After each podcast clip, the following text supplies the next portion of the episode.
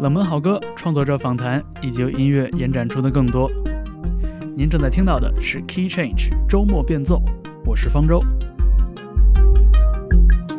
这期节目我们迎来了一组音乐人嘉宾，是生活在北京的独立摇滚乐队沉默演讲，一支非常低调但是很耐人寻味的乐团。二零一九年发表首张 EP《鸟语城市》，二零二一年秋天，乐队发表了全长专辑《不稳定的规律，有序混沌》，其中包含了十八首歌，时长超过了七十分钟。从文本到音乐，都展现出了极大的信息量和非常强的表达欲。我觉得这样的体量在当下其实还是很少见的。这也是二零二一年我非常喜欢的华语独立音乐作品之一。那么，在沉默演讲做客的这期节目中，四位成员除了回顾组队做音乐的感受，也分享了关于这张全长专辑创作的幕后故事。乐队还带来了两首单曲《预兆》和《何为誓言》的早期非正式录音版本和大家分享。另外呢，要郑重介绍本期节目的特别嘉宾——沉默演讲乐队的好朋友、音乐制作人陆希文。他曾经制作过刺猬乐队、傻子与白痴、白纸扇、陈静飞等人的作品。那么这一回呢，作为这张专辑《不稳定的规律，有序混沌》的制作人，陆希文也从合作者的不同角度分享了关于沉默演讲这支乐团和这张专辑的一些见地。我们现在听到的是这张专辑中的一首先导单曲，叫做《这璀璨又迷人的星空却让人看不透》。就像是他。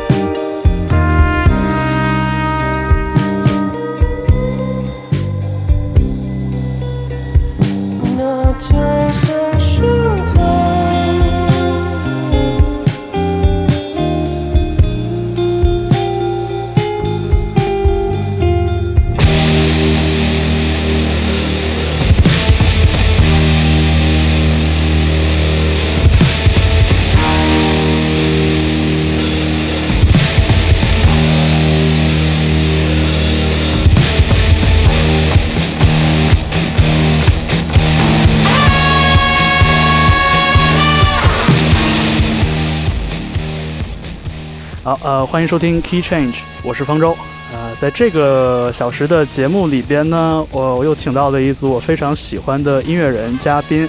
呃，其实我想了想，看这个乐队的现场，第一次应该蛮早的，但是这几年的时间里边呢，基本上在我的印象中就销声匿迹了。直到二零二一年的夏天，他们带来了一张，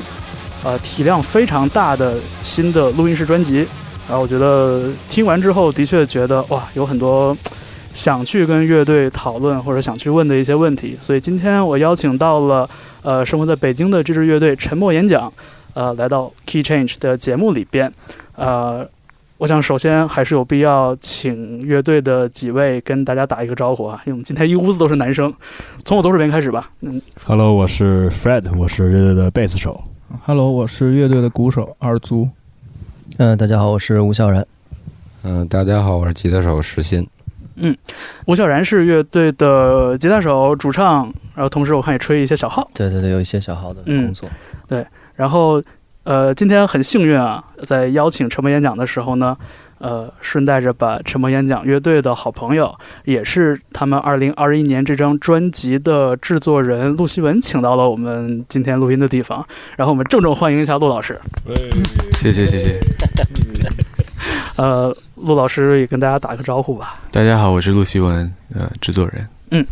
呃，这张专辑我一直都没有说这个专辑的名字哈，因为这个名字其实有一点点拗口，我觉得叫《不稳定的规律，有序混沌》。所以我觉得这个标题应该大家在这个音乐平台上听到或者看到的时候，都会先要先想一下这个标题是什么意思。所以我们一会儿也会请乐队从字面呀，然后从文本、从音乐等很多个角度来，呃，给大家讲讲这张专辑背后的事情。其实也是换一个角度，帮大家去。呃，更好的去听这张音乐作品，但是首先，呃，因为你们也是第一次来做客，所以我觉得还是有必要给我们听节目的朋友呢做一点点介绍。所以我还是想问一下，就是你们这个乐队，呃，具体点说吧。我说，笑然跟石鑫，你们两个人是从什么时候开始把这个乐队玩起来的？可能大概零九年、一零年，然后对我。跟吴小兰提这个事儿，说还是弄弄音乐吧，是吧？但是真正开始有一些作品，有一些小的 demo，大概是一一二年，一二年，一二年左右吧。对，嗯，这样。呃，零九年的时候，当时你们是什么大学同学还是？我们两个是高中同学啊，高中，我们高中一个班的。然后，因为当时在学校里边也呃一起听一些这种。呃，大口袋啊，这些老 去一些北京，当时有什么海图啊，然后前门啊这种地方，然后买这种大口袋，然后呃，我们就有这个共同的喜好，然后关系也都很好，就是你就可以是说是北京那种发小吧。然后呃，但是中间有一段时间都各忙各的嘛，因为我后来就出国了，然后他也就是上大学也不在北京，所以就。回来了之后，然后突然有一天，他就找我说：“哎，说说咱们俩可以不可可以不可以一起再搞一下这个事儿？”然后我觉得还挺有意思的，嗯，对。但就是其实就高中的时候，我们刚开始那会儿也在尝试着做一些翻唱啊什么，包括 CoPlay 啊什么那一会儿，对，那什么 Cool Edit，呃，没有，那会儿就 就在在一个朋友家里边排练什么的那种，就瞎玩，对。然后后来他去新西兰留留学了，游学游学了，游学好。OK，然后我大学去了武汉，哦，然后其实是在那儿感受到了独立音乐摇滚乐的一个魅力吧。然后包括大学期间也一直在武汉组乐队，然后毕业回北京以后，我就想到哎，还是要继续玩这个东西。然后就第一个就想到他，就说哎，咱们。再玩一个吧，听着跟灌篮高手似的。教练，我想打篮球。是，就听起来就是说，像你们两个人的关系好像相对会比较合拍一点，但是这个阵容的组建和磨合会不会是一个特别难的事情？对于你俩来说，不应该不是很难。我觉得这都是顺其顺其自然的，就是它就水到渠成的一件事儿。嗯，就是。其实，呃，每个乐队都，如果他要是真是想，嗯，作为一个乐队来讲的话，其实每个人其实都应该从性格上，从他的一个发展的经历上，其实应该都是合拍的，要不然他做不出音乐来，嗯，呃，或者做出来的就是很很奇怪的那种东西。所以我觉得我们四个在这个，就是不管是从，呃，生活上，还是从我们的思维方式上，还是从我们的行为方式上，都有一定的相似度，所以这样才能够作为一个整体吧。嗯这个房间的另外一半啊，算得上是老朋友了。呃，贝斯手 Fred 之前和 McConnell 乐队，然后我们一起做过采访。然后呃，鼓手耳族呃之前的那个乐队，那个 She Never Sings Our Songs，对，然后我们也是做过两次访谈。呃，而且二位应该也都是现在算应该算职业乐手吧？职业艺术家。因为我知道，就是说 Fred 和耳族做乐队的这个经验。就是相比之下要更丰富一些。我记得 Fred 一度我连我都帮他数过，应该应该至少兼了五个乐队的这个贝斯手的职责。我尤其很想就是听你俩讲讲，就是说在沉默演讲这支乐队里边，大家一起去创作、去排练、去磨合、呃去演出的时候，就是你你属于沉默演讲的这一部分有什么特别之处吗？反正对我来说，我玩过的这些乐队里。沉默演讲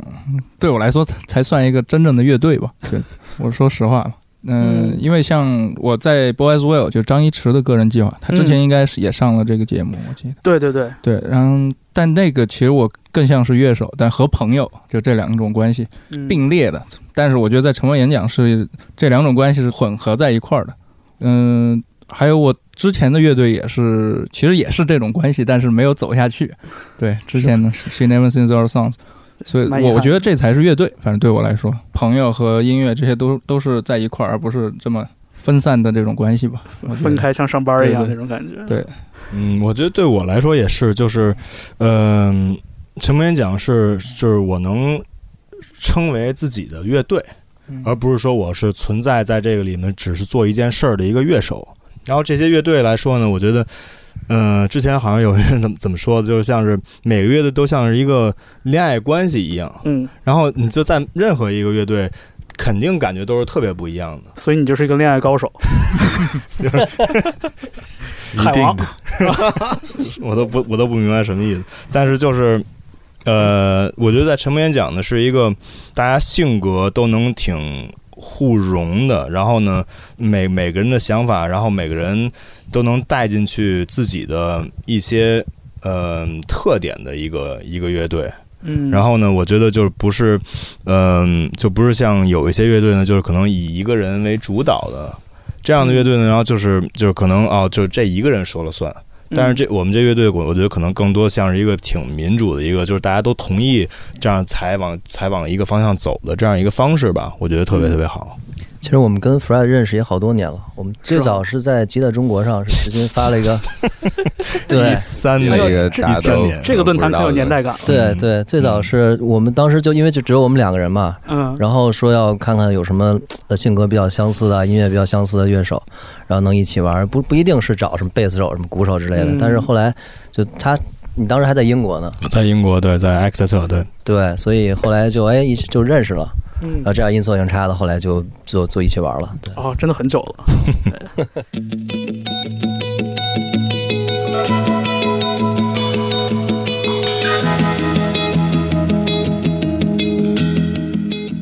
所以陆老师就是最开始是怎么跟陈默演讲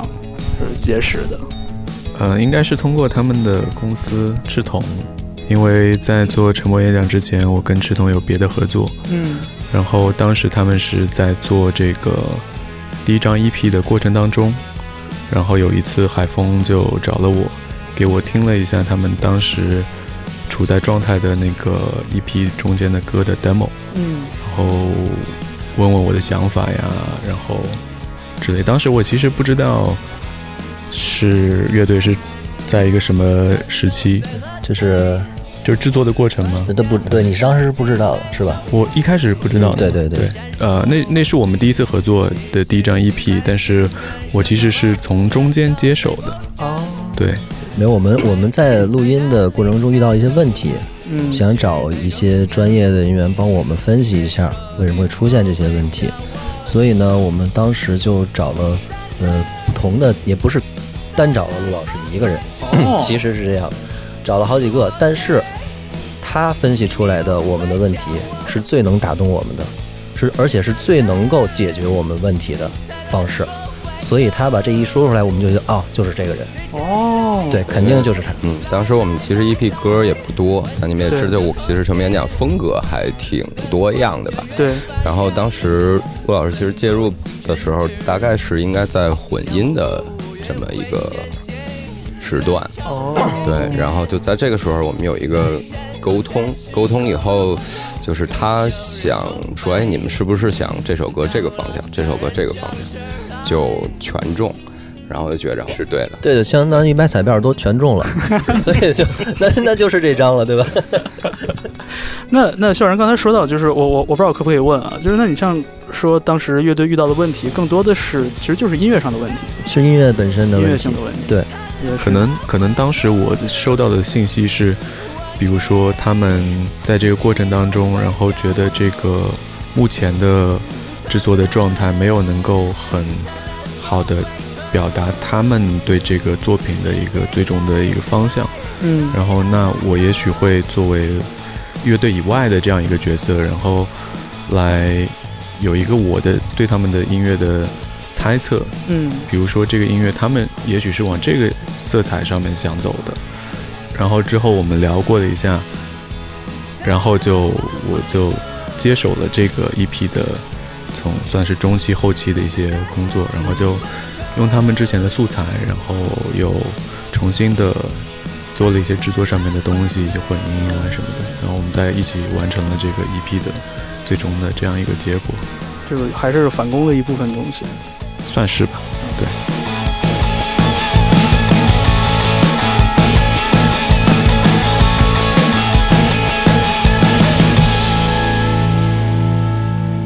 们说到的这张作品就是沉默演讲二零一九年发行的一张 EP，叫做《鸟语城市》。呃，这张作品的确歌曲不多，但是里边，我觉得其实就是后知后觉的角度来说啊，其实感觉在里边已经能嗅到一些对音乐的这种稍微宏大一点的构想，比如说前后曲目的衔接，然后包括这个有点像是序曲和第一章的这样的一种设计。所以我也很想知道，就是说像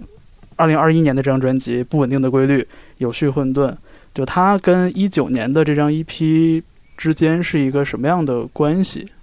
因为因为是我们想这样，就是你刚才提到上一张 EP 里边有一个一首歌，就是另一个我这首歌，然后在这张专辑里边也有，我们有一个构想，就是在我们的每一张专辑里边都有一个另一个我，然后是一二三四五六七，然后呢，当我们做到假如说第十章的时候，我们就把这个十首歌作为一个单独的一个专辑或者是演奏来呈现，所以但是每首歌中间其实都是有衔接的，就是完全能衔接上的，这也是我们给自己留的一个作业，相当于是。也算是对我们一个一个小游戏，或者说想做这么一个事儿吧，就是也是有有一点主动的说给我们自己留一个课后作业这样的，嗯对。然后在不同时期可能风格会不一样，但是就要想怎么把这一系列的能把它串联起来。哦，原来是有意为之的，就听着很像那个那电影嘛，《Boyhood 》，就是跟着真实的这个时间线去去拍摄然后去讲故事。有点这意思。对。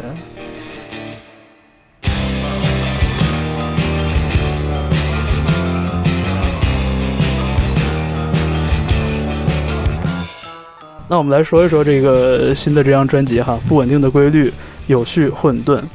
嗯，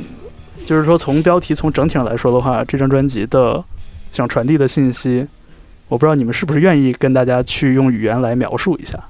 呃，可可以说一些，但是这个东西要展开的说就会很长时间，对，因为它的这个是有一定逻辑性的在里边因为。感觉信息量很大。对，因为我在之前之前这个呃这张双张呃先出现的一个名字是不稳定的规律，嗯，所有的规律其实都是稳定的，在客观上来讲，对，就但感觉就之所以是规律二字的定义。，对，但之所以不稳定，是因为有人的因素介入了，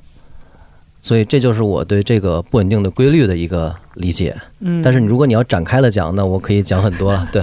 所以而且而且呢，当我们呃想到了 A B 面的这个概念之后，然后呢，但是我们又想在这个不稳定的规律这个基础上呢，加一个就是 B 面的一个概念，那我们就想到了呃有序混沌这个其实是两个是有一个呼应。所以说 B 面的 B 面的混沌其实就是 chaos 嘛，嗯，就是它 chaos，那那那反而这是一个有条不紊的 chaos，所以它也是就是一个也是它的一个矛盾性的一个体现吧，我想。嗯，就包括有序混沌，可能也是其实嗯也是比较很多人为的东西吧。我们想表达就是嗯对，就是有序的东西，可能是我们人来去有意识的去去做的这么一件事儿。对，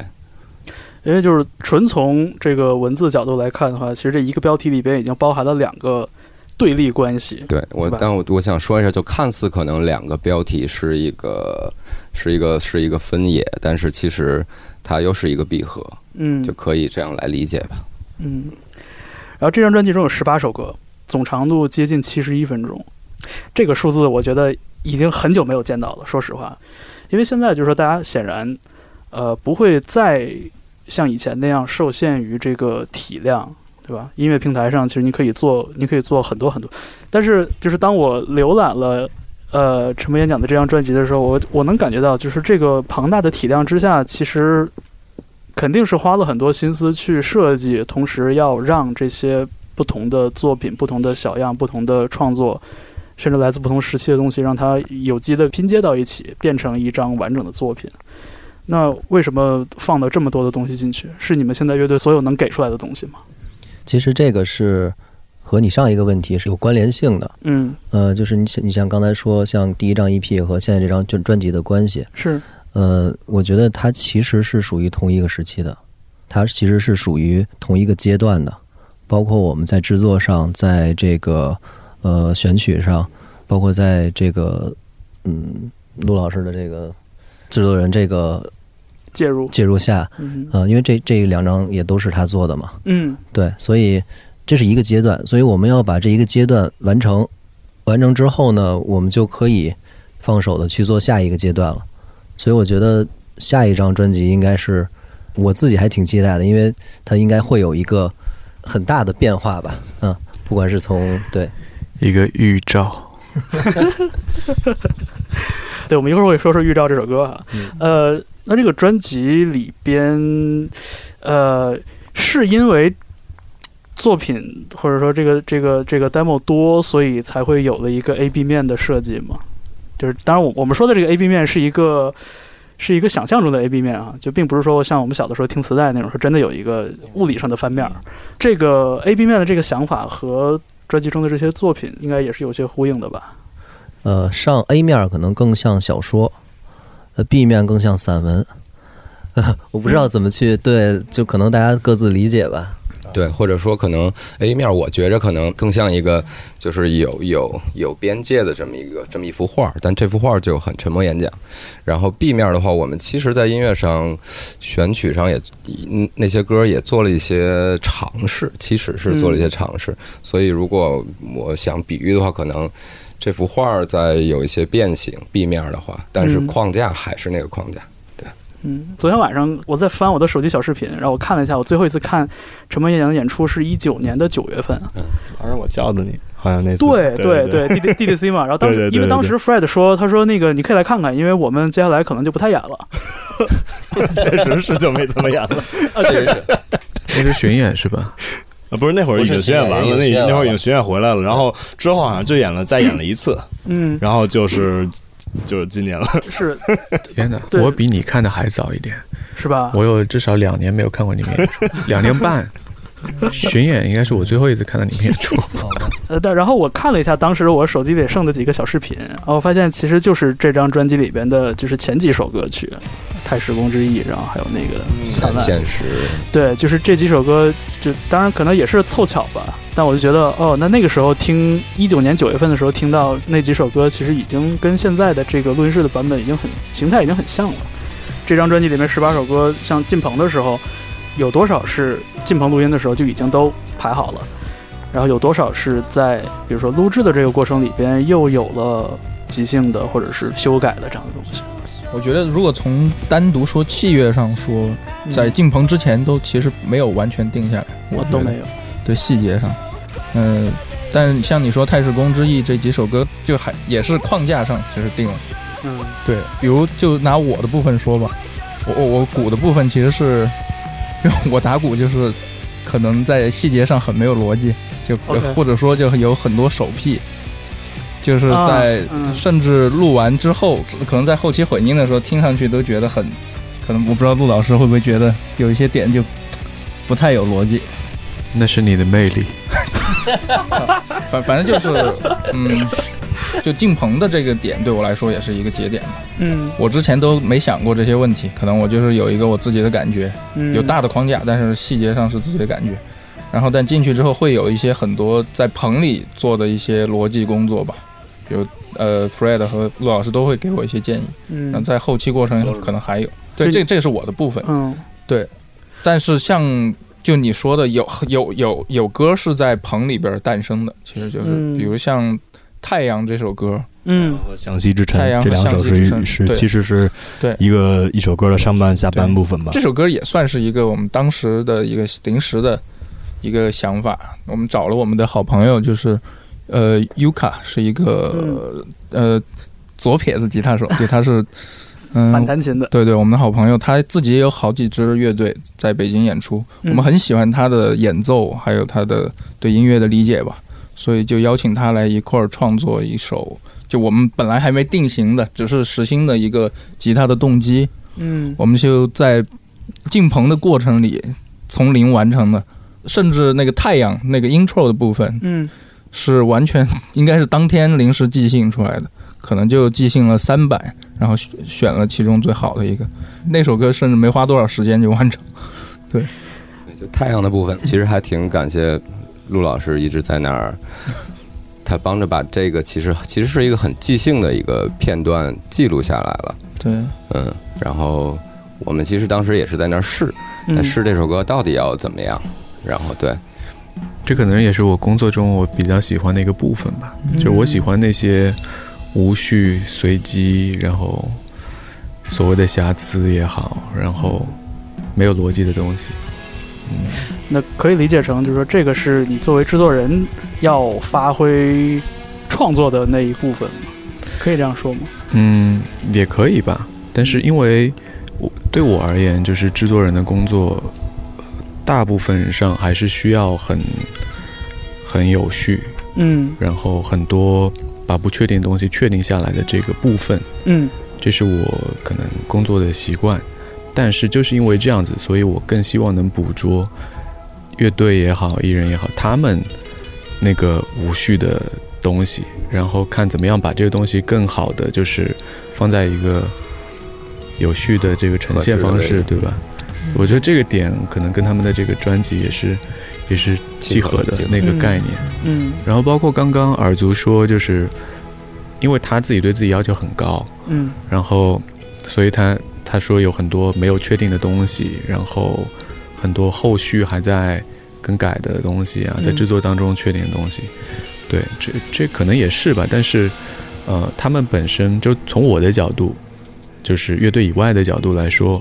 他们。这一批歌大部分的情况，在进录音棚之前，其实从架构也好，然后一些细节也还有甚至音色的选择，他们的各种的细节上的操作，其实都有很多自己的想法，都已经是比较明确的。嗯，那些东西，嗯，就是因为我们呃一起排练，经过不同的时期的排练，嗯，比如说乐队。因为我们可能是做 EP 之后，他们我们之间就确定，好像是我们是会要做这个专辑的，对对，就是比较早了，其实两三年了，嗯是。然后那在这个过程当中，我也是听过不同时期的排练，对，直到这个制作专辑的这个周期里面，我们先排练，然后紧接着就做了这个专辑。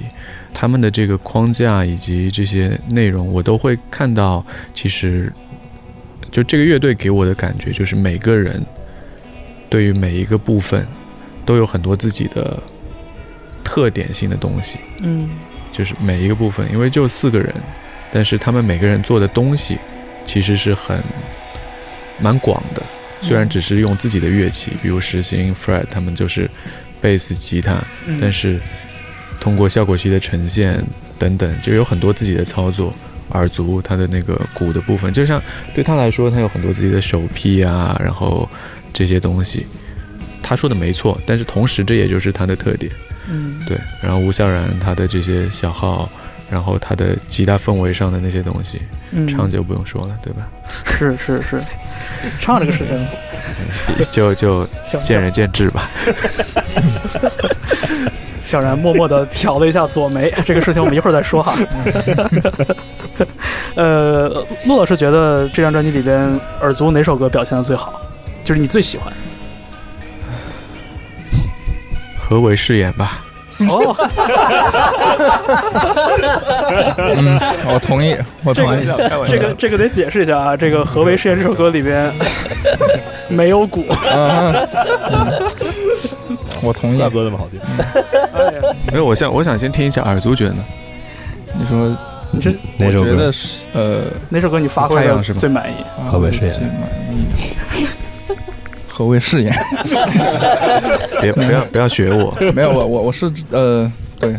那就是太阳吧。对，嗯，这首歌我是最喜欢的，因为太阳和向西之城嘛，就刚才提到的，在棚里即兴出来的，还有。跟优卡合作，因为这首歌有很多可能我自己个人音乐上比较喜好的东西，比如就不太固定的拍子，这也是尤卡特别喜欢的一些对音乐上的点。而我我关键是因为我觉得这首歌是一首对我来说大于我自己的一首歌，就是我的部分哦，对，就同时就是怎么说呢？我我觉得我发挥的。不完全是我自己，怎么说呢？就是几个人加在一起，会比我们几个人本身有的东西还要多的一首歌。对，但又比较克制，没有那么，嗯，就是一定要炫，就把所有东西都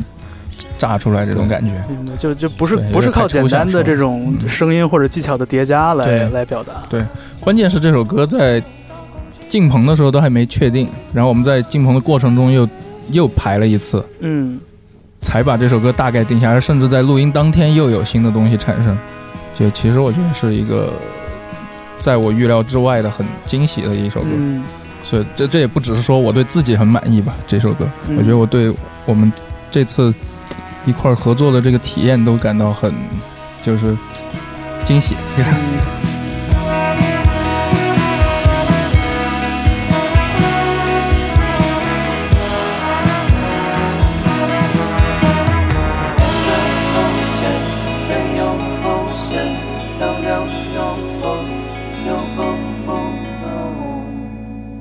乐队音乐很美好的一点吧，就是嗯完全是一个一加一完全大于二的一个结果。对对我觉得这听起来也是很奢侈的一个事情。说实话，你像，就我们听过很多这种故事，就是说乐队为了呃节省，尽可能压缩在录音棚里的时间，就好像说录音更多的只是一个把卷儿答出来的这么一个过程。但其实就是说，如果在这个环境里边还有一定的这种时间和精力，就是说能去。有一个不一样的一个一个环境的感受，我觉得是就听起来是很奢侈的一个事情。这个也得感谢志同，给了我们足够的预算 来做这件事儿。嗯，对，包括我们其实找的录音的那个地方也还挺酷的。然后对，我我我看你们微博说，好像是在冬天的一个什么小木屋里，还是怎样的？算是在一个小木屋，也是一个好朋友，呃，李志勇他的一个呃工作室吧。嗯然后那个房间就是空间够我们几个人放开了来用。然后呢，然后算是我们，然后还有陆老师，还有我们就是还要跟几个朋友都拿一些设备，把那个小木屋给搭建成的一个算一个 project studio 吧。对，这整张专辑不是在一个传统录音棚里录的，嗯那地方它其实不是一个录音棚，它是一个哦音乐工作室。他自己很热爱音乐，他有很多很有意思的乐器，嗯然后以及那个房间的氛围。当时我们去的时候，我就感觉很很好。嗯，对，因为对我来说，在到底是录音棚还是在某一个空间，其实并没有那么重要。嗯。但是那个地方给你的感觉是非常重要的，因为我们要在那里创作一个很重要的音乐作品，嗯，所以这地方的感觉对我来说是第一位的。然后这整张专辑所有的素材也都是同期录制的，哦，对。所有的内容都是整个乐队在一个房间里面，甚至音箱呀，所有东西都在一个房间，包括有些唱，其实吴萧然都是同期录，就是然后我们就用了那个 take。嗯然后有一些歌当然经过了后期会会有别的想法呀，加入的一些东西，但是整体的这个东西都是在这个同期的条件下完成的。嗯，那对百分之九十的素材吧，基本上对是吧？对，对那在那种环境的录音，是不是大家的那个声音也会稍微互相串一串？一定会会有那种感觉，一定会，但是这个东西是一个双刃剑，嗯就是你控制的不好，也许就真的是 chaos。嗯对，但是如果在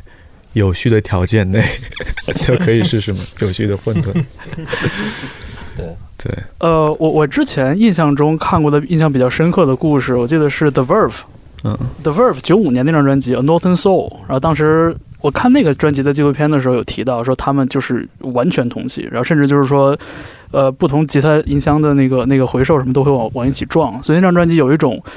特别轰隆隆，就是滚滚向前的那种感觉，就整个那个声音。就是很多人觉得当时那个是 The Verve 九零年代中期的那种招牌的声音，就是那种大混响，但其实是因为同期录音的缘故，然后才有的这样的一种声音。因为其实我在听，呃，陈梦演讲的这张专辑的时候，我也有一个类似的感觉，它整个那个声音的确是要更往一块儿走的。因为当你一支乐队所有的乐器在一个房间里的时候，它不光是这个每个人的输出释放，他们之间的这个声音，包括跟这个房间的共振，它都形成了这个乐队的声音。嗯这样的捕捉就是另外一种状态吧，可能因为他们在这个房间里面互相之间，首先要找到自己的这个 balance，对吧？就是嗯他们乐队本身就找到了这个平衡，这个是重要的。然后在这个基础上，就是虽然我们是同期的，但是我并没有想说哎，我立刻就给听众展现说这是一个同期的感觉。除了个别的歌，那是更好的一个呈现方式。就比如说雷曼呀，嗯，还有何为誓言、璀璨，这这几首就是是更强调那个现场的，在大家在一个空间里的感觉。确实，然后呢，其他的一些歌可能还是以同期的素材，然后展现一些更有收，然后有有可能打开一些的这个状态。嗯就包括呃，就是这张专辑里面，我们用到的可能真正的不属于他们的乐器的这些部分是，其实很比较少，比如说嗯合成器啊，嗯然后其他的键盘类的东西是，是比较少的。这个是基于尽量的是用他就之前也说过的，他们几个人的自己的这些操作与特点，来用一个真实的乐器去体现一个很虚幻的一个声声音的质感。嗯就比方说实心，就就这个专辑里面有很多的听上去是效果类的呀，嗯。或者很 synth 的感觉的东西。嗯。就是是实心还有 Fred 他们的效果器加上乐用乐器用贝斯和吉他去呈现的，然后包括当然后期也会有一些用这些素材的再再怎么说 reshape 的东西，嗯。但是就我做这个专辑，我就是希望把他们本身的有的东西能够很好的呈现，嗯希望没有那个 我觉得，我觉突得然客气上了。陆陆希文作为这个制作人来讲，他是很善于观察的一个制作人，就他很知道每个人的特点是什么，然后他还能在沟通上，其实他也是一个非常好跟你沟通的人。嗯。啊，然后他也非常能理解你在说什么啊，因为他的音乐素养是在这儿的，所以就他很能理解你哦。我比如说有些人就是属于那种很感性的，我我告诉你这个这一段旋律是一个什么画面。啊，对对对，或者有的人我要告诉你这一段旋律在哪儿，或者用用修辞来描述用修辞来描述，然后这个东西是绝对要看你的音乐素养的，嗯，和你的理解能力的，就他是可以做到这个的，嗯，所以我觉得这个还是挺挺挺幸福的一件事儿，几个人能用这种语言去沟通音乐，misted my eyes. Turn back, wish it was my deathbed. Pull the plug and oh joy, grace before my eyes. Layman, I don't care for sunlight. Don't know where to turn to and my selfish life. 呃，我觉得接下来呢，我们可以就是来重点听一听专辑中的一首歌了。呃，按照节目刚开始的时候，石鑫和笑然的描讲述，我们要听到的这首歌应该是乐队非常早期的一首作品，因为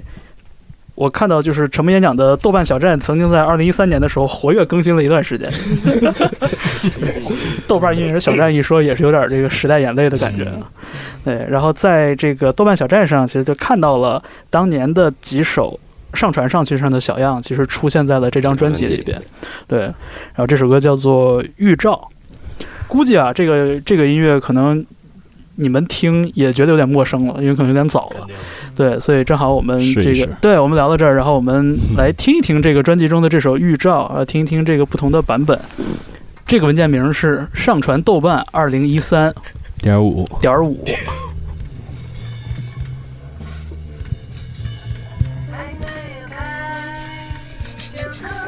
你听过吗？我是我是真没听过，那个时候应该陆老师还不认识他们呢。我是不可能认识那会儿，对啊，一三年。离认识还差好几年。对。这个这个版本其实其实是就是当时是在时间家两个人就是呃录的那么一个版本，嗯呃是大概一二一三年，然后其实是为了 对，因为就是可能我们俩当时想做点儿做点儿歌，然后啊然后可以发到像豆瓣这样的平台，然后去组成一个完整的乐队。对，所以啊，所以是那个招有一招招聘用的，简简历，简历简历简历。嗯，这段。嗯嗯，对。这个是有吉他的 hook，嗯。这个把我们把这个保留了。嗯，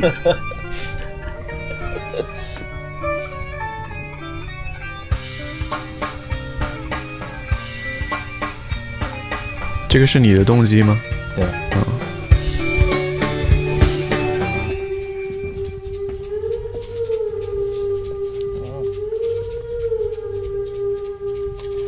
一个 Where is my mind 结束了这首歌。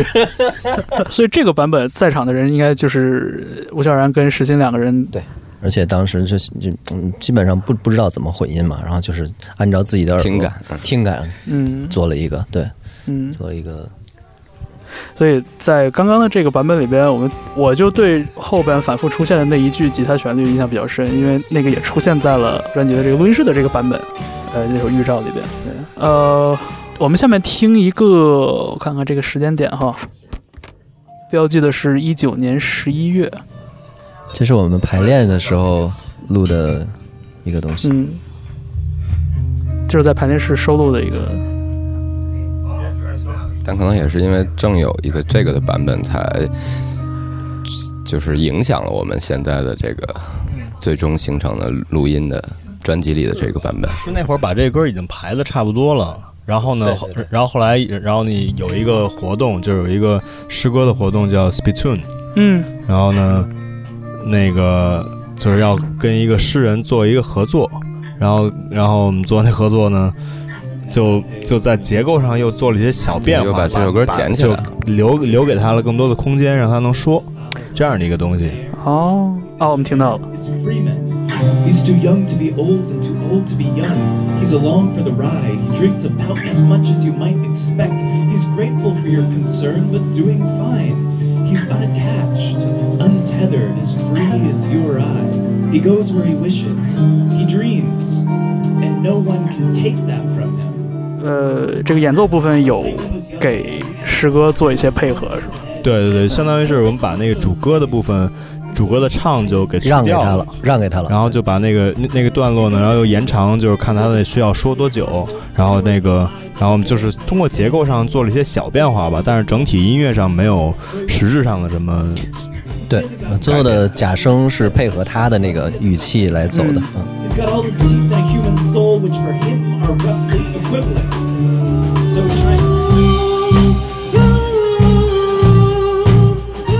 这个从音乐和结构上还是比较接近这个最终的呃专辑的，版本是的，对是的。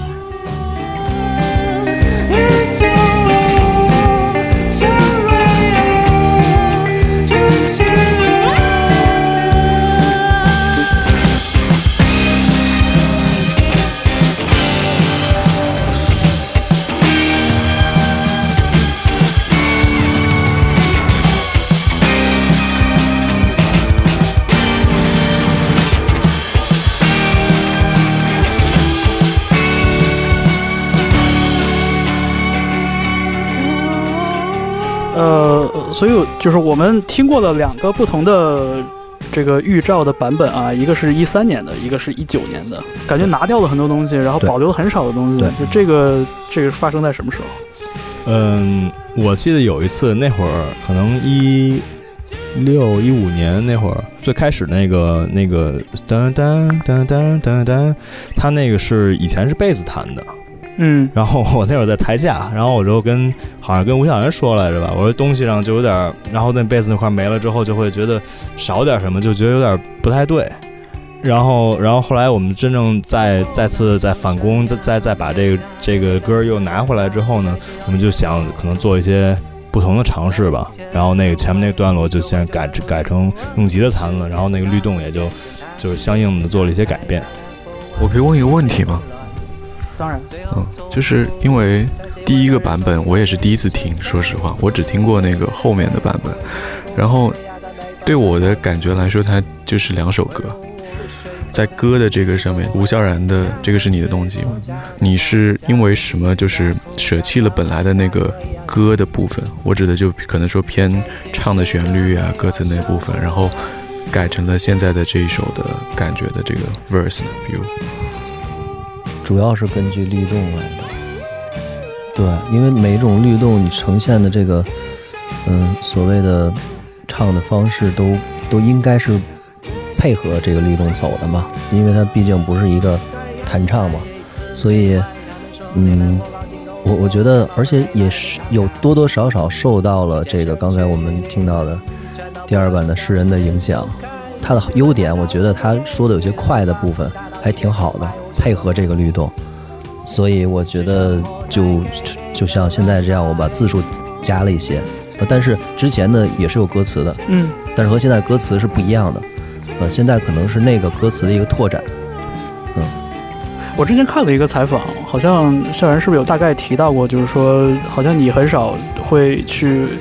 就是缝缝补补一些唱的部分或者旋律部分的这种片段，就你你你是如果要改的话就改一大段，是不是有这样整个都改。整个都改？基本上是整个都改，因为你呃，我们这个乐队是属于我的旋律要配合音乐往下走的，所以如果如果你旋律还是那个的话，它就就不对了。就像我我那个里边也之前那个里边也提到了，就像你你写一个小说一样，你把第一章的某个人给改了，那后边整体的它的走向就完全就不对了，就不是那个东西了。所以我觉得还是最好是能够重新再写一个旋律来配合这个律动，对。但这的确是一个，就是想想就知道会是一个很费力的这么一个方法。还好，我我觉得这个这个是他们很让我触动的嗯一个点，因为就是沉默演讲是对我而言啊，嗯比较少数的做这个音乐，几乎所有的部分，首先是从自己的这个对音乐艺术和这些东西的表达与热爱出发的一个一个 project。嗯。对，就是很少有为了满足市场的，就就是没有的这样一个点，所以他们是至少在我看来是很享受在这个做乐队与做他们的音乐的这个过程当中的，嗯。嗯，所以可能就像他说的，他可能没觉得就是重新写了一个歌或者怎么样有什么有什么对大的劳动量。对对对对对，因为那个东西它就应该是那样，对吧？所以你要把它呈现出来的话，那那你来缝缝补补，那不如我们重新再做一个应该是那样的。嗯，说到这儿，我们来说说唱这个事情啊。呃，我有朋友跟我说，而且我也很同意这一点，觉得校园唱歌是为数不多能把中文唱得像外文的主唱。然后就是说听不清楚是什么呗。然后，然后，其实，哎，其实我也我也很同意这个事儿。我我要在这儿放一个片段啊，这也是专辑中一首歌，叫《我要当心》。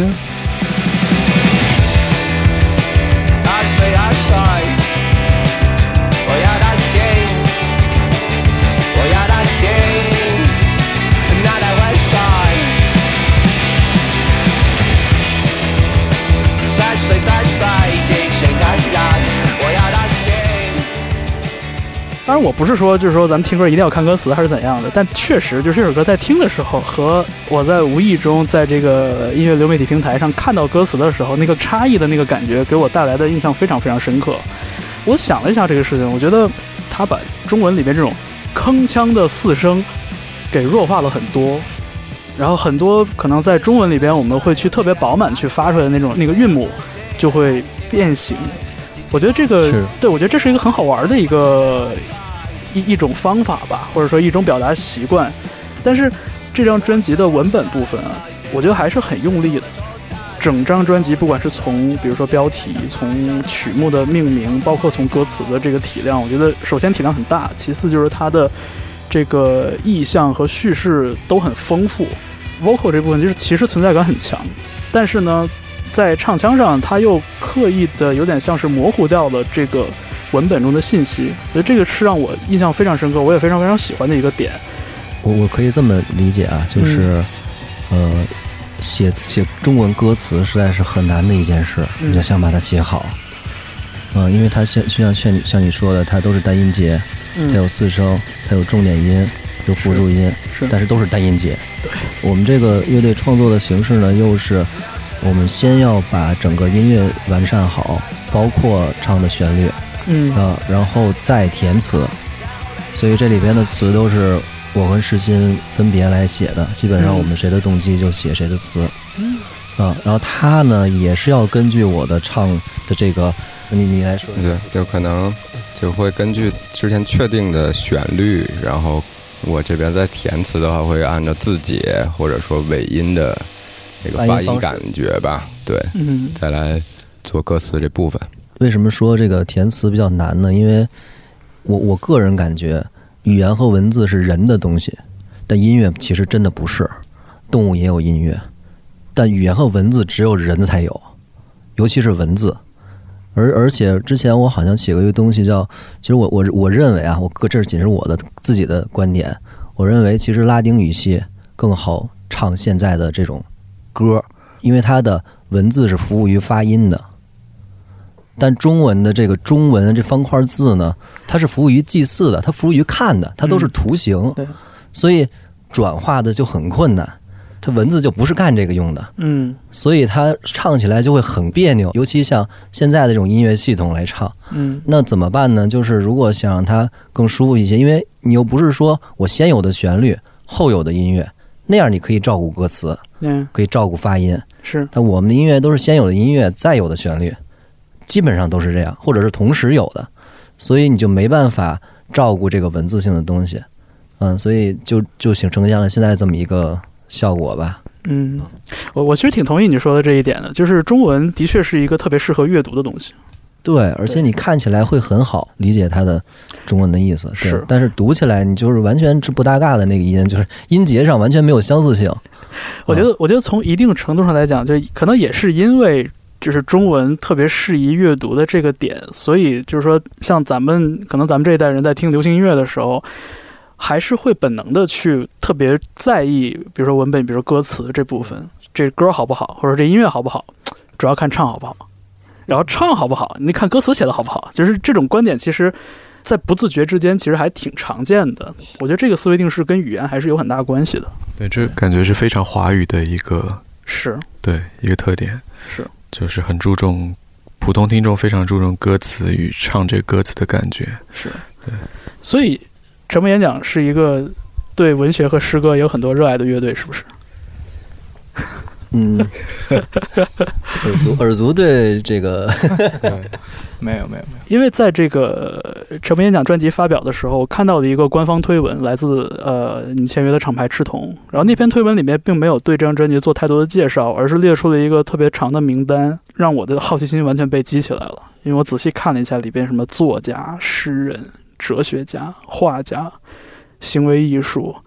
甚至还有齐达内，还有足球运动员。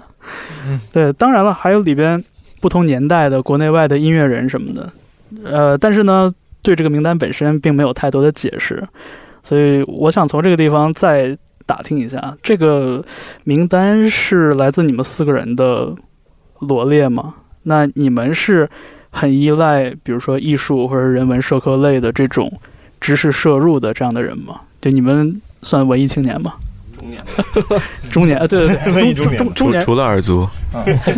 我是 青年。对。呃，是这个，确实是当时因为最后的呃呃我们的整体专辑上线嘛，然后呢，其实我们统一的就是有一个想法，就是嗯。我们不想过多的解释自己，嗯。呃，或者是也不太想过多的解释这张专辑，所以这里边的所有的这些人，呃，首先他都是人嘛，人名嘛，所以都是我我的个人的感觉，应该是对我们的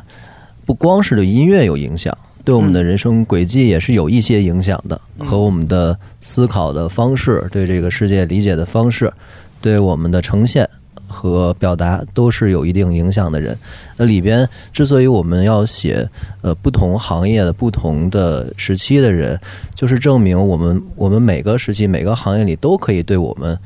有有影响的人，所以这样的话会比较呃包容一些吧，而不是单纯的说我们就是说音乐，那就太没意思了。嗯对，就就可能也是更更广泛的，就列出这些名字，可能不光是说，呃，我们最终呈现的这个音乐，其实还是说的是我们四个人每个人是什么样的，然后才又凑到一起做出了这样这么一个音乐吧。嗯。这是一个人事的范畴，但是呢，又不仅限于这些人。嗯。啊、对他他们 就就是也可能是说互相的影响，也可能就是我们把这些他们这些身上的呃闪光点继承了呢，或者说我们没有继承的，这些都都不知道啊。但是所以，但是确实挺有意思的，我们觉得就把这些人名罗列出来已经够了。嗯啊对，呃，我我是觉得啊，就是说这样的一个名单，或者说这样的一些呃人民和他们背后所代表的东西，这个事儿本身还是挺幕后的。就是对于一个乐队和对于一张专辑来说，我不知道像你们作为，比如说音乐的聆听者，或者说作为这些文化艺术作品的呃欣赏者，就是你们会去特别在意或者探究那些背后的或者字里行间的那些那些信息吗？其实我我个人觉得，我们能把这些人名写在这上面，我们已经足够真诚了。嗯我们已经把心里边最根的那些根源性的东西，那些人已经都掏出给你了。嗯那你还要我们怎样？所以是吧其实可对，对可能结果并不那么重要，就是这个过程可能会每个人吸取的也不一样。但是我嗯，对，但是话说回来呢，就是说，因为你们不仅是呃聆听者和阅读者，就你们也是创作者。那在创作这个过程里边，你们会有意识的去回想自己这些所吸收到的灵感吗？还是说更靠直觉？对，其实可能有时候都不用回想，就因为是有这些名字在，就会形成每个时期不同的我们，嗯然后就自然而然的，其实是已经已经摄入进去了。我是觉得从音乐上是没有回响的，嗯，但是从文字上，从这个歌词上，有可能会有一些是，啊、因为音乐我总感觉，呃，你的灵感是借来的，它不是你的嗯，啊、就是对。对，可能是意识的一个东西。是因为因为你会发现有有些人就是他对自己的这个这个思路，他有特别清晰的认知，他有一个 clear reference 嗯在这儿，就有的人真的跟你讲出来说，我这句旋律其实是从哪儿获得的灵感是吧，但是还有很多人。其实就完全就是靠直感，就他可能是从这儿借的，但是他自己并没有意识到。而且我觉得这个东西它不限定，它不限定知道你在说什么。对，而且我是觉得啊，就是说这个东西它不限定于音乐创作，我觉得任何形式的创作其实都存在着这样的一个一个就是知觉与不知觉的这么一个区别。所以我觉得就是在我们这次这期节目，我觉得最后一个问题吧，想问问大家，是你们觉得自己是是直觉型的选手，还是解决方案型的选手？在创作这个环境上来说，更多的是让自己的这种直觉去流露出去，还是说会有一个比较功能性的考虑，就说我希望这个东西它是什么样子的？嗯我觉得音乐上来讲，因为我们四个人一起来，不管是我跟我谁出动机，但是最终音乐的形成是我们四个人来完成的。那这个其实还是靠，我觉得是直觉的。嗯但是其但是其实歌词我们又是在音乐之后的，嗯，所以可能这个音乐会影响我们写歌词的一个方向，或者说给它一个歌词一个色彩。这个东西可能是会比较主观的。嗯对它可能分一个步骤。刚开始的时候，其实是凭着直觉去往下进行的，嗯但进行到一半儿呢，可能会有人事的这个因素参与进来，那我们会互相去找。那你说这个是不是一个互相弥补呢？也有可能是，但怎么找呢？还得是靠直觉去找。所以，所以这个东西是一个对可能循环往下去走的，去滚，看最后这个东西，这个球能滚成雪球能滚成多大，或者嗯多圆，或者多不圆。其实我们是一个未知啊，嗯但其实这里面的过程是最有意思的。嗯，我同意，我觉得大多时候可能刚开始，比如说接触到这个动机，然后去参与进去，然后要怎么去创作，可能更多的是一个比较主观的，然后一个挺直觉的一个东西。嗯但是有可能到了一个点呢，然后你去听，然后你觉得哦，这可能有些问题，然后那那就就是会可能依照经验或或者依照自己的方式，然后那我来想这个事情是怎么解决的。对对对，嗯所以这两个应该是相辅相成的吧。对嗯对，嗯对，但我很同意就吴小然说的，他到最后你做选择的时候，还是就还是很直接的嗯那个东西。是，我觉得今天这期节目呢，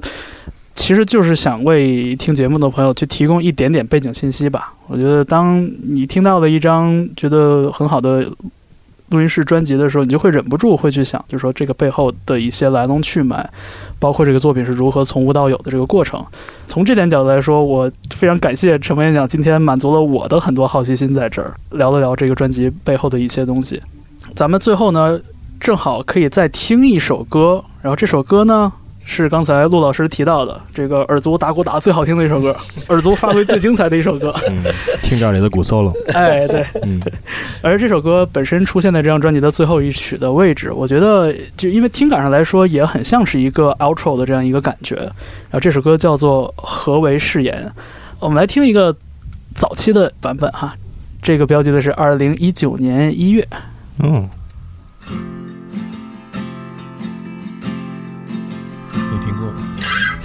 应该是在一起的吧？应该是听过这个。嗯，反正听没听过也没关系。也也没有你知道怎么听过，因为前面这块还挺一样的。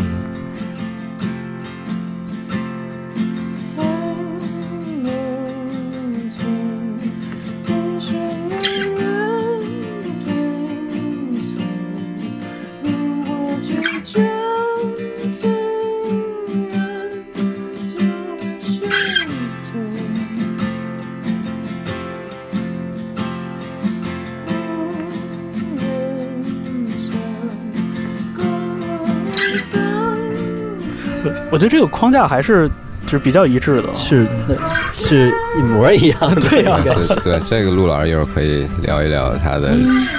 理念。包括连歌词都是基本上没有怎么改。对，因为这个这首歌是，呃，也是我的一个动机嘛。嗯然后它呃歌词和整个的弹唱的这个这个旋律，包括都是就很少有的一起完成的。嗯、它给我的头脑中的画面感极强。嗯、就是对，就是写给一些，因为我我的有一个。包括我我姥爷，包括就是我的有一个朋友的姥爷，都是就是很很安静的那种人，但是他们嗯很有才，很内秀，但是他们老了，身体不好了。然后我我这个画面就是他们坐在一个比如呃下午的午后的一个平房的一个屋子的桌前，嗯然后看着自己，比如说年轻时候的画的画的一张画儿，或者是呃写过的一些东西、一些日记，然后他们在摆着他们的年轻时候的相册，或者有些人在了，有些人没在，哦有些人已经老了，有些人还活着，所以这个整体的感觉一下就出来了，就涌出来了，就就是这个东西了。嗯，是。我们来听一下这个专辑中收录的这个版本。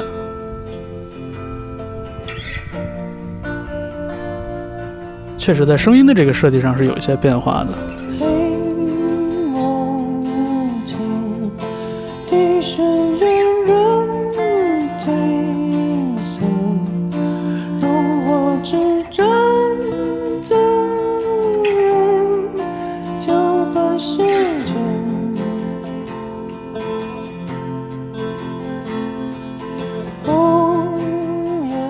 当时第一次听到这首歌的时候是个什么样的印象？就我我还是记得很清楚的，就是有一个晚上，大概是吴孝然他发了一个发了一个朋友圈，然后是配了一个文字照片，然后里面嵌了这个音乐。当时我是完完全没在意的，就我我只是随便点开他发了一个东西，然后就听到了这个歌。那当时我就觉得，就这歌是触动我的，就就是它是简单的，但是。它的那个旋律又是我绝对不会想到说，哎，那第三句往那儿走了。嗯然后包括它的歌词，就是这个结合就就是单纯的触动我。然后，然后我我我可能听的时候，我就会知道这个是他自己的更私人的一个创作，对吧？嗯然后，呃，他们也许不会想说这个就是会是沉默演讲的一个专辑里的一首歌，对，嗯。包括他他自己也许也会，我跟他聊过，就刚我刚听到这歌的时候，我说我很喜欢这歌，嗯。那他他会说，对，我有这个顾虑，就是这样的适不适合放在陈文讲这个专辑里边？对，对，他会觉得可能说这个东西并不直接这个代表了他们四个人的这个共共同的这个沉默演讲。呃，但是但是我是会觉得这个东西是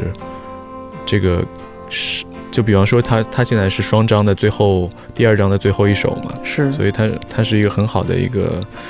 收尾的这个感觉，而且我觉得这个歌需要被听到，嗯，就其实这个是我的这个感受上的一个感觉了，是。对，那如果从制作的角度来说，嗯，好像也没有太多的需要去大修大改的东西，是不是？完全没有，就是就是它不应该被改，对，只只是说当时我们在这个整个专辑排练制作的过程当中，那那我们就在想说，哎，到底怎么去呈现这个歌？嗯因为这一定是不能够就是 overdo 的一个对歌，对对你最好的呈现就是呈现他们他本来的样子。然后那那最后的情况其实就是石鑫和吴笑然他们两个人，然后在这个房间的环境里，然后石鑫加了一个比较氛围的吉他类的东西，然后去去这个衬托那个环境和他的吴笑然的那个唱与歌词，然后嗯，啊对，那是什么来着？摇杆，这是摇杆吧？这个结尾的这一下是吧？对对，就是是一个很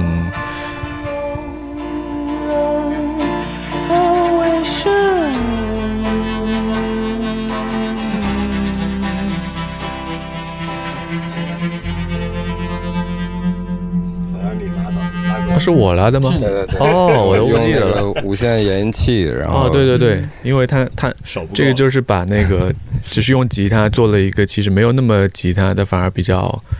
有点像弦乐 synth，但呃是就有一点还是很在氛围里的那个东西。然后可能我当时就是完完全就是靠掰摇杆儿。就最后那一下，对最后那一下我需要那么一个，对我可可能就是他在弹，然后我就我就给他搞了一个操作吧。对对对对对，嗯但最后包括这个混音与这个声音的质感的呈现，其实就是是想要展现他们在那个当时那一刻的那个环境里的那个感觉，所以嗯就没有没有额外的混响呀那些时间类的效果，全部都是。呃，话筒与空间本身的那个感觉来造成的，嗯，对。我觉得在一张呃情绪特别饱满，然后体量很大的专辑的结尾，去听到这样的一首歌，我觉得的确是一个特别有余韵的这样的一个一个离开的那种感觉。在我听这张专辑的时候，我也对这最后一首歌印象很深。当然，这个一定程度上是来自于动与静的这个前后的比较。但是这首歌的确，我我我我能明白，就是陆老师刚才讲到的那种感觉，就是这个东西是真的是很天然的，就是自然流出的，而且是同步的，就没有经过很多的方法和技法去修饰的东西。啊，我觉得这首歌不仅适合作为一张专辑的结尾，我觉得在我们这次节目的结尾，来呃认真的听一下这首歌也是很有意义的，我觉得。所以我们这个今天这个节目就先录到这里吧，也不知不觉聊了很长很长的时间，对，然后也真的谢谢沉默演讲的四位成员，然后也谢谢陆希文，呃，今天能做客这个节目，呃，和你们在一起聊天，我我感觉很高兴，然后谢谢方舟，是。谢谢。方舟老师，是，然后呃，大家可以在各个音乐平台上听到沉默演讲的这张专辑，呃，不稳定的规律，有序混沌，呃，当然了，呃，也期待着这张专辑早日以实体化的形式发行哈。呃，会是一个更直观的呈现，包括我们甚至我们甚至都没有展开聊，其实这张专辑的封面也很有意思。对对，呃，我们这期节目就是这样吧，然后也谢谢大家收听 Key Change，然后在大家收听节目的平台也可以留言，呃，有什么感想，有什么想对乐队说的话，呃，都可以直接发给我，呃，我也会如数转达的。然后谢谢大家的收听，拜拜。拜拜拜拜，谢谢谢谢大家，谢谢拜拜拜。谢谢。是